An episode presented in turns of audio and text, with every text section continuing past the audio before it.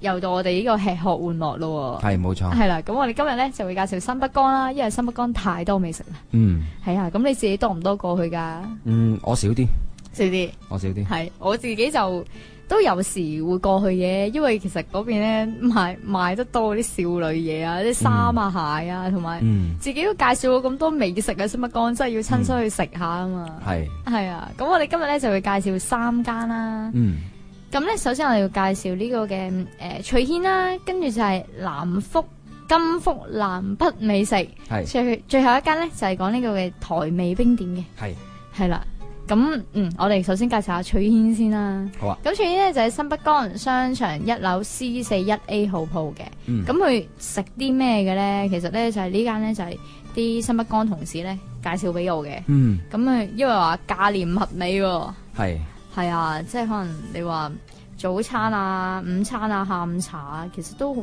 抵咯個價錢。我見到係，我見到咧最想食嗰個咧係咧誒，鮑魚火腿通粉都有，哇嗰個勁啦，係啊但係我反而想食嗰個咧誒鬆脆奶油豬喎，鬆脆奶油豬，係哇正喎、好抵食喎，六蚊雞要喎，咁抵？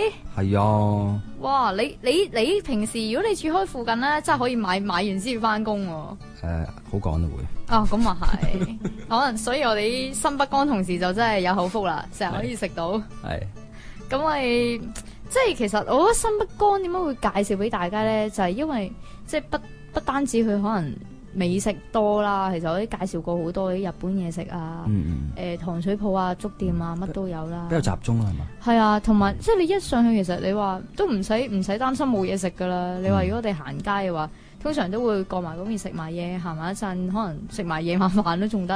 嗯嗯，係啊，即係多類型選擇啲咯。我見到都好好抵食嘅啫喎啲嘢。係啊，有啲小食又有。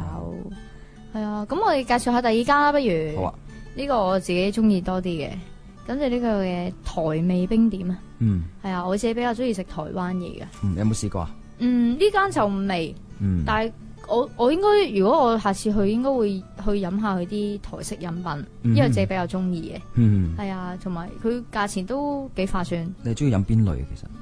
珍珠類啊，都係珍珠係啊，珍珠好味。嗯咁、另外佢有啲嘢食啦，咁你可以食埋飯啦，一路都仲 OK。即係可能你話有啲好好我好中意嘢食過嘅，有啲芝士啊、芝士雞皇焗飯啊嗰啲咧，嗯，哇正啊呢啲。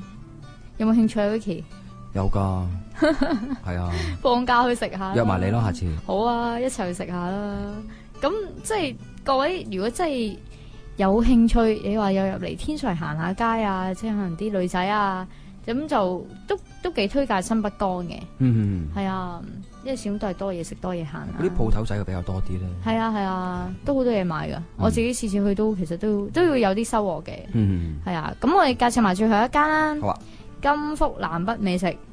咁呢間呢，其實就嗯點講呢？即係價錢係相當之化算咯。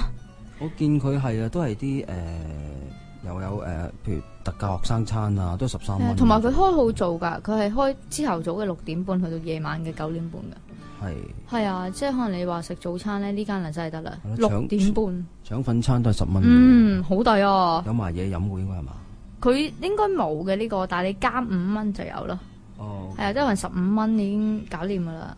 係係，係咁啊好經濟喎，食個早餐咁樣。係啊，因你為中頭飯又有呢。係啊，因為而家走去食個早餐都成三十蚊落樓噶啦。而家好其實貴啊，出邊嘢食，物價高咗好多，啊我自己都覺得係。係啊，咁變咗啲學生哥啱晒咯。係啊，學生餐呢十三蚊嘅，嗯，抵啊真係。嗯，咁我哋咧今日咧就介紹咗咁多先啦，好嘛，Vicky？好啊，你睇下再手落下有咩美食，再介紹個個俾各位聽眾啦。得冇問題。嗯，好啦，咁我哋今日時間咧又差唔多啦，多謝晒各位。好，多謝晒，好拜拜拜拜。